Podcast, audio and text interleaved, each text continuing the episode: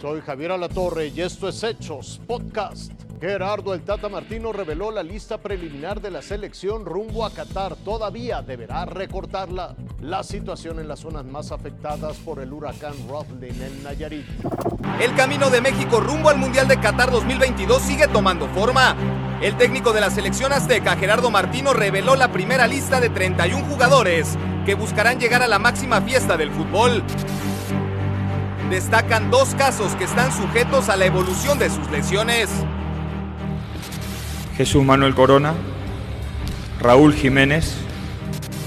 Los 31 elegidos realizarán la etapa de preparación en Girona, España. Ahí México jugará dos partidos amistosos, el 9 de noviembre contra la selección de Irak y el 16 ante Suecia.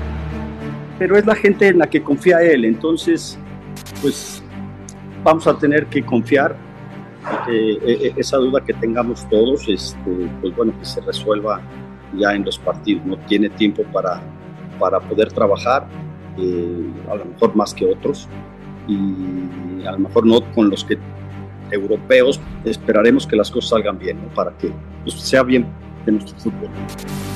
De la lista de 31, el Tata Martino deberá cortar a 5 jugadores para entregar la convocatoria oficial a FIFA con 26 futbolistas.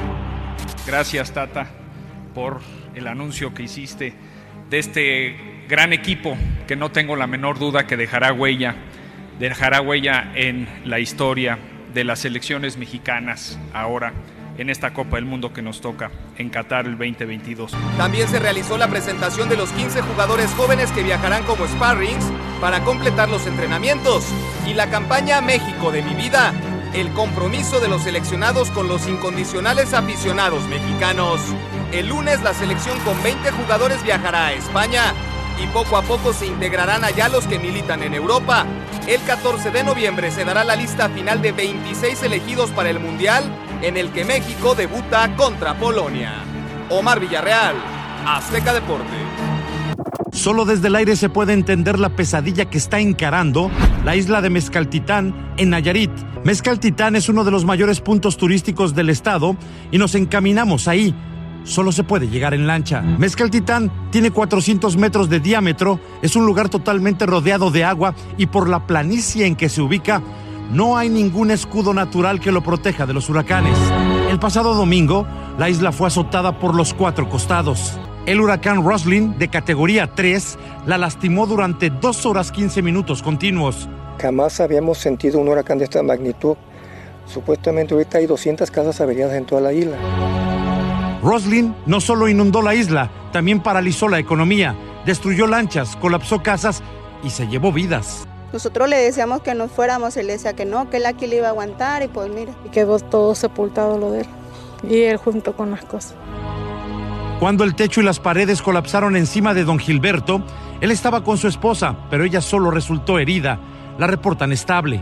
Salió golpeada de su cabeza, de su cara. Ya no lo vamos a ver, pobrecito a mí me va a pesar mucho porque pues era mi, mi tío, mi vecino y pues, pues sí, nos va a pesar mucho no verlo ya. En medio de toda esta agua, Mezcaltitán no tiene energía eléctrica ni agua potable y sus telecomunicaciones están también arruinadas. La poca ayuda que les llega solo es de familia a familia. Hasta aquí la noticia, lo invitamos a seguir pendiente de los hechos.